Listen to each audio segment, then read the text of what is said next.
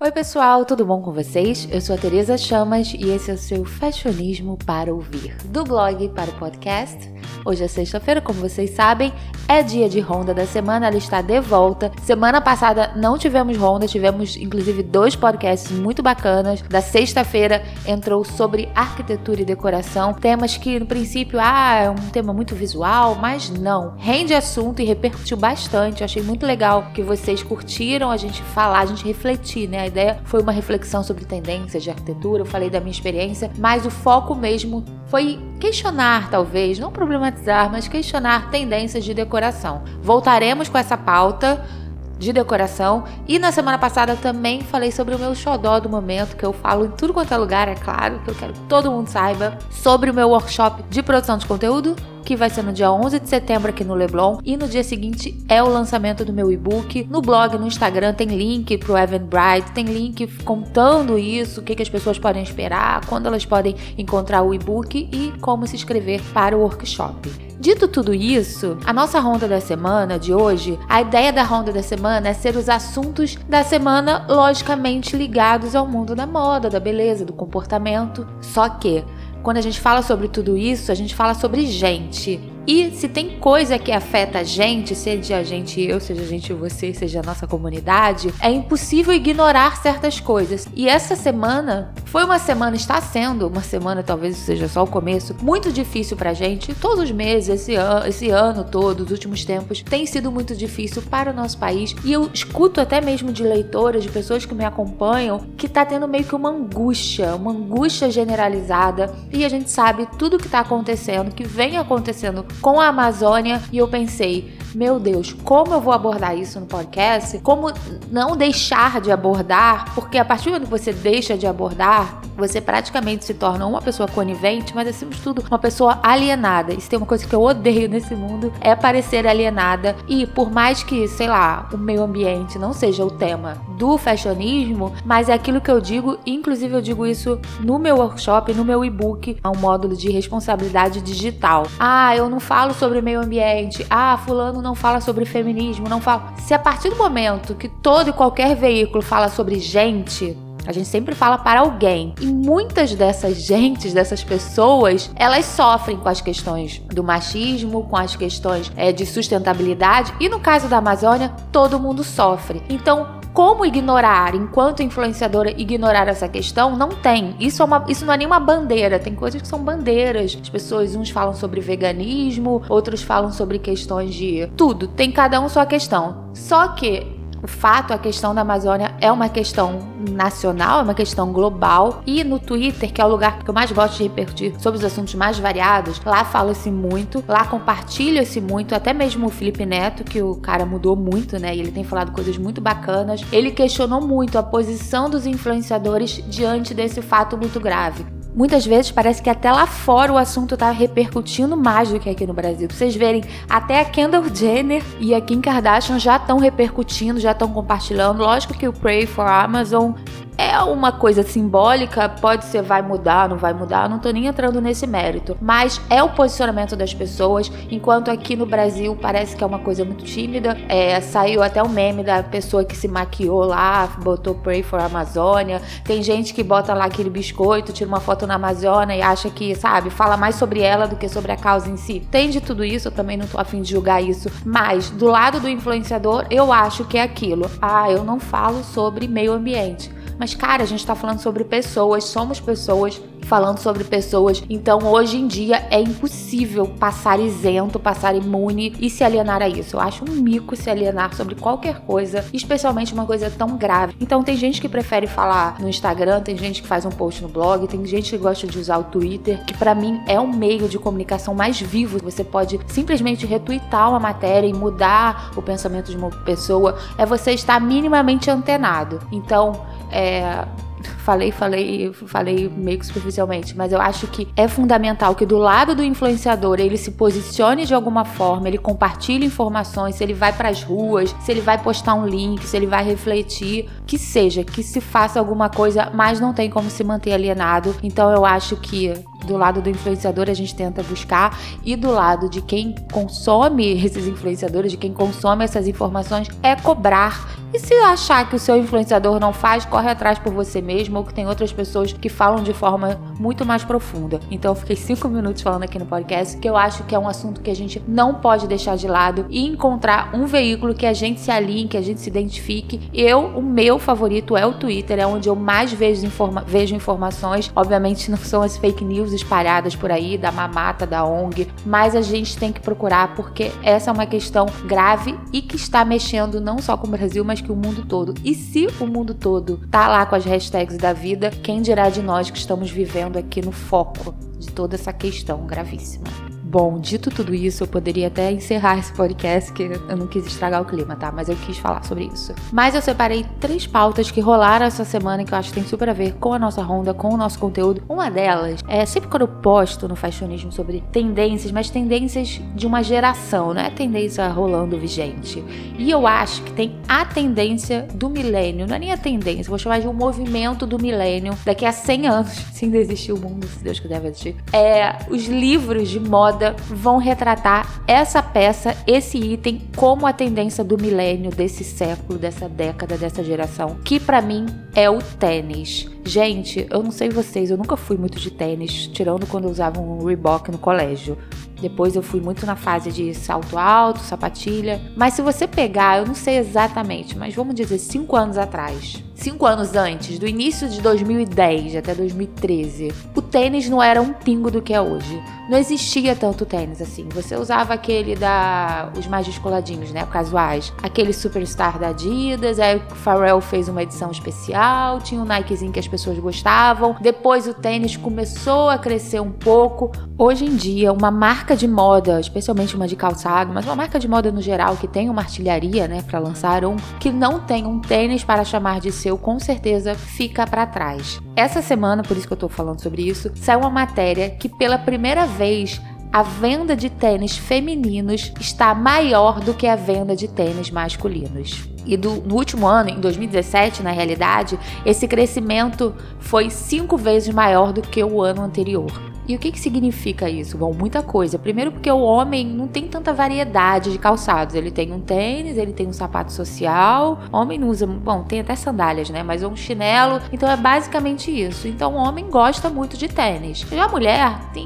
uma gama de modelos de calçados que ela pode usar. É o salto baixo, salto alto, é a bota. E a partir do momento que a gente começa a consumir, a comprar mais tênis que os homens, isso significa muita coisa. Eu acho que primeiro eu consigo enxergar muito pelo lado do do conforto e pelo lado da desconstrução da achar, da gente achar, das pessoas acharem que a gente tem a obrigação de usar salto alto. Eu durante o dia eu nunca tô de salto alto. Eu tô sempre, eu gosto de salto alto quando eu saio à noite. E hoje em dia meu salto nem é mais tão alto, é um salto médio. E o tênis, que antes era uma exceção, que tinha até aquela pessoa mais descolada que usava um tênis, ou tinha muito aquele tênis esportivo, tênis de academia, que a pessoa não sabia usar uma versão pro dia a dia, não queria, talvez. Hoje em dia você tem o tênis casual, você tem o tênis sofisticado, até a Louboutin tem tênis, de Michu, todas essas marcas de salto, conhecidas pelo salto, têm a versão tênis. E essa pesquisa continua falando que 69% das mulheres, comparado a 63% dos homens, não gostam de usar o mesmo tênis de que muitas pessoas usam. Então as pessoas andam buscando cada vez mais diferenciar, não usar os mesmos tênis populares. Por um lado tem isso. E o que fez essas pessoas, que fez a,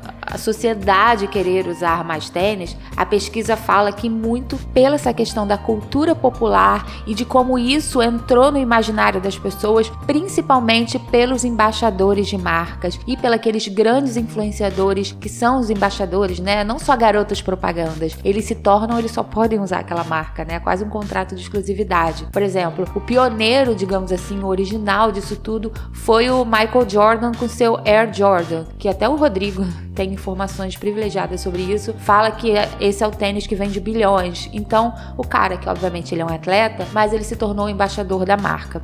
E mais recentemente, a própria Rihanna, que virou embaixadora da Puma, e a Kylie Jenner, que virou embaixadora da Adidas, são dois exemplos de como isso fomenta esse mercado e o de quanto a pessoa pode encontrar não só variedade, mas a identificação. Se você gosta da pegada da Rihanna, você vai ter aquele estilo dela, o da Kylie a mesma coisa. O próprio Kanye West com a sua Adidas, seu Isus lá, também tem um público. Então, a partir do momento que as mulheres estão consumindo mais tênis do que homens, e nessa mesma matéria fala que ano que vem e nos próximos anos a tendência é aumentar, eu mesma vejo, eu sempre amei, eu nunca fui muito de usar tênis, mas eu sempre usei o Cats. Era o meu tênis favorito da adolescência e é o tênis que eu me encontrei, que é um tênis de branco, é um tênis simples, elegantezinho, não é muito adolescente, é mais contemporâneo, talvez. É um tênis que eu gosto muito. Mas esse ano eu fiz um post, acho que algumas pessoas viram, no Fashionismo, que foi um dos posts posts mais lidos do ano até agora. Fala, o título era alguma coisa assim: tênis para mulheres adultas, elegantes, não, adultas contemporâneas. Por quê? Não é aquele tênis jovenzinho, é aquele tênis mais é, coloridão,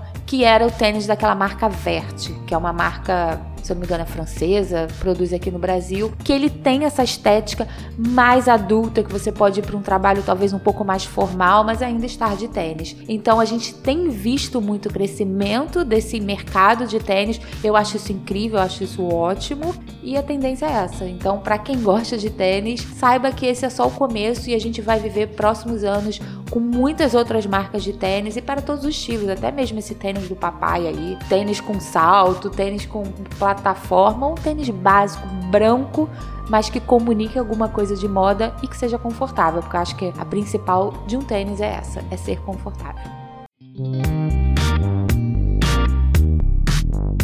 Agora vamos falar de beleza e de lançamento. Vocês aguentam mais algum lançamento de beleza, principalmente de skincare, de maquiagem? Bom, eu não aguento. Mas eu assisto tudo porque eu acho isso muito incrível, eu acho ótimo o mercado estar fomentado dessa forma. E temos mais um lançamento que foi anunciado essa semana, que foi da Millie Bobby Brown. Eu não assisto o Stranger Things, mas eu sei que ela é uma graça, essa menina é super estilosa, novinha, tudo. E ela lançou a linha dela que se chama Florence by Mills. O Florence é o nome da avó dela e é uma marca focada na geração Z essa geração que eu até postei recentemente é uma geração que é muito mais ligada, né? Depois dos millennials, eles são muito mais atentos, são muito mais conscientes, eles são muito mais ligados em experiência do que no consumo desenfreado propriamente dito, que muito da era millennial é mais assim, né? Ainda mais com a profusão de marcas lançando, mas chegou a geração Z e é uma geração mais soft, mais inteligente, mais esperta. E a Millie lançou essa marca que terá maquiagem, mas também skincare. Meu Deus, uma menina de 15 anos lançando produtos de skincare, eu acho um pouquinho